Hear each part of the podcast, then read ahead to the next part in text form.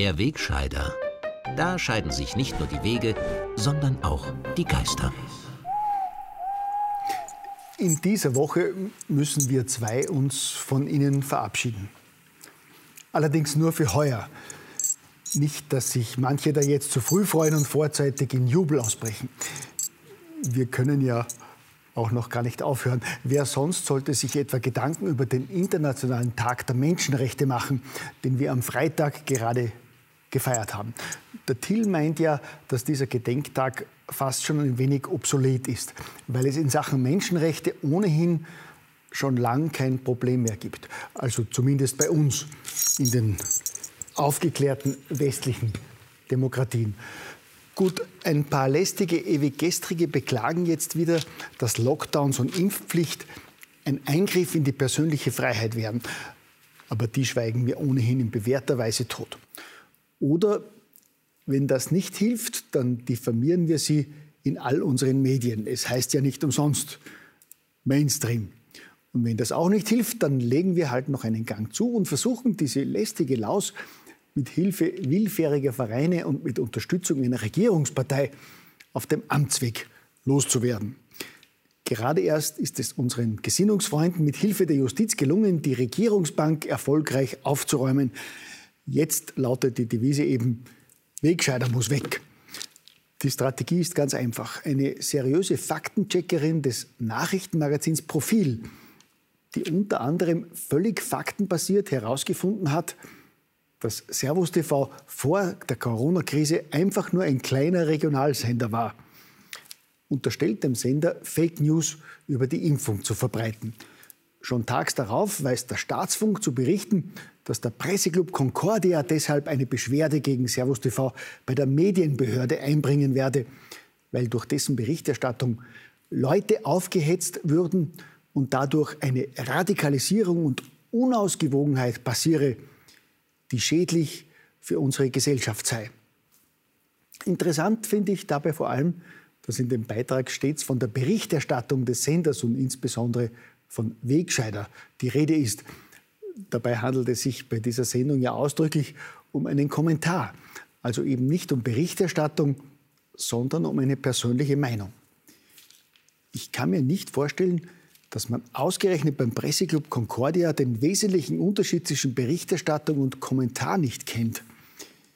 Ist das ehrenhafte Einschreiten also doch eine Forderung nach Zensur für eine unliebsame Meinung? Egal. Politischer Rückenwind für das Abdrehen des Wegscheiders kommt laut ORF jedenfalls von der grünen Regierungspartei.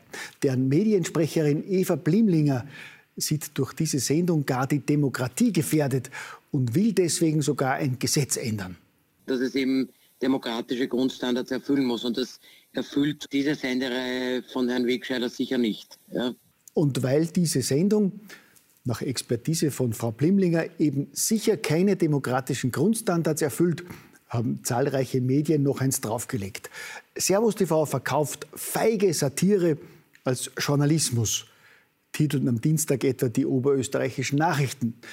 Das Prinzip Spaltung unterstellt ein Medienanalyst in der kleinen Zeitung und meint, der Wegscheider sei ein Rezept der Maximierung von Minderheiten.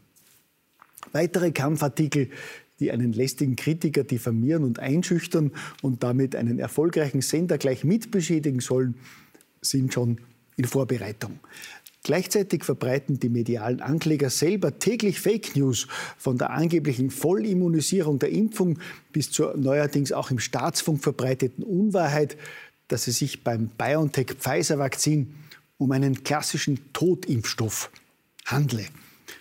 Die neu zusammengesetzte Bundesregierung setzt derweil auf eine neue Strategie. Der neue Kanzler Karl Nehammer verspricht dem Volk, künftig mehr auf Dialog zu setzen. Und es ist aus meiner Sicht dringend geboten, auf die Menschen zuzugehen, ihnen zuzuhören, ihre Sorgen und Ängste ernst zu nehmen und gleichzeitig auch Lösungen zu finden. Ja, wie ernst Karl Nehammer die Ängste und Sorgen der Menschen nimmt, sagt er Ihnen wenig später. Was auch entscheidend ist, der Lockdown für ungeimpfte bleibt. Noch entscheidender ist in diesem neuen Dialog mit Bürgern, die wegen der umstrittenen Corona-Impfstoffe massive Ängste und Sorgen haben, natürlich die Durchsetzung der allgemeinen Impfpflicht. Die Impfpflicht gilt für alle Personen, die in Österreich einen Wohnsitz haben, ab einem Alter von 14 Jahren. Abgesehen von der rund um die Uhr Angstmache droht die Regierung den unfolgsamen Bürgern bei jeder Impfverweigerung mit Strafen von bis zu 3.600 Euro. Aber selbstverständlich passiert auch diese Zwangsmaßnahme im Dialog und im vollsten Verständnis. Ich weiß, dass viele unglücklich sind, dass manche wütend sind, dass manche verzweifelt sind und deprimiert sind. Aber bei allem Verständnis für die Ängste und Sorgen hunderttausender Menschen führt kein Weg an der Impfpflicht vorbei. Nicht ohne aufzuzeigen, warum wir uns verpflichtet sehen, diese Ultima Ratio, dieses letzte Mittel, das wir alle ursprünglich nicht wollten, tatsächlich in Österreich umzusetzen. Warum eine allgemeine Impfpflicht die Ultima Ratio, also das letzte Mittel im Kampf gegen das Virus sein soll, verstehe ich ja nicht wirklich. Zumal kein einziges anderes Land in der EU eine generelle Impfpflicht einführt und in den USA die Gerichtshöfe die von Joe Biden geplante Impfpflicht in allen Bundesstaaten aufgehoben haben. Aber das ist natürlich nur die Meinung eines Schwurblers und Hetzers und ist sicherlich demokratiegefährdend. Sprich, sie stört auf gut Deutsch die Kreise bzw. die Geschäfte des internationalen Impfkartells, das ohnehin gerade weitere Rückschläge bei der Omikron-Variante hinnehmen muss, in die man laut bösen Verschwörungstheoretikern so große Hoffnungen bezüglich neuer Covid-19-Erzählungen gesetzt hat. Sollte es doch besonders bei Kindern ansteckend sein und auch für die gehäuft auftretenden Herzerkrankungen bei jungen Menschen verantwortlich sein. Und stattdessen behauptet nun nicht irgendein Schwurbler, sondern ausgerechnet ein Experte des renommierten Ludwig-Boltzmann-Instituts für Grund- und Menschenrechte an der Uni Wien, dass die geplante Impfpflicht gegen die Grundrechte verstoßen könnte, weil es Hinweise auf einen reduzierten Impfschutz der Corona-Impfstoffe gegen die neue Omikron-Variante gäbe. Das ist aus meinem Mund Menschenrechte hin oder her wahrscheinlich trotzdem demokratiegefährdend und schädlich für die Gesellschaft. Deshalb hat der ehrenwerte Presseclub am Freitag die angekündigte Beschwerde eingebracht und die Medienbehörde zum Handeln aufgefordert. Gut, ich weiß jetzt nicht, ob auch meine jährlichen Weihnachtswünsche in den Augen selbsternannter Moralwächter irgendwelcher Journalistenclubs und nicht zuletzt der grünen Mediensprecherin demokratiegefährdend und schädlich für eine Gesellschaft der neuen Normalität sind.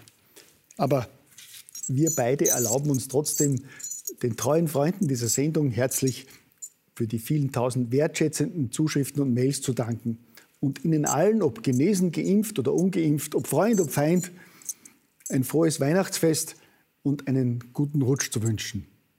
Wir freuen uns, wenn wir einander im Jänner hier wieder treffen. Gell?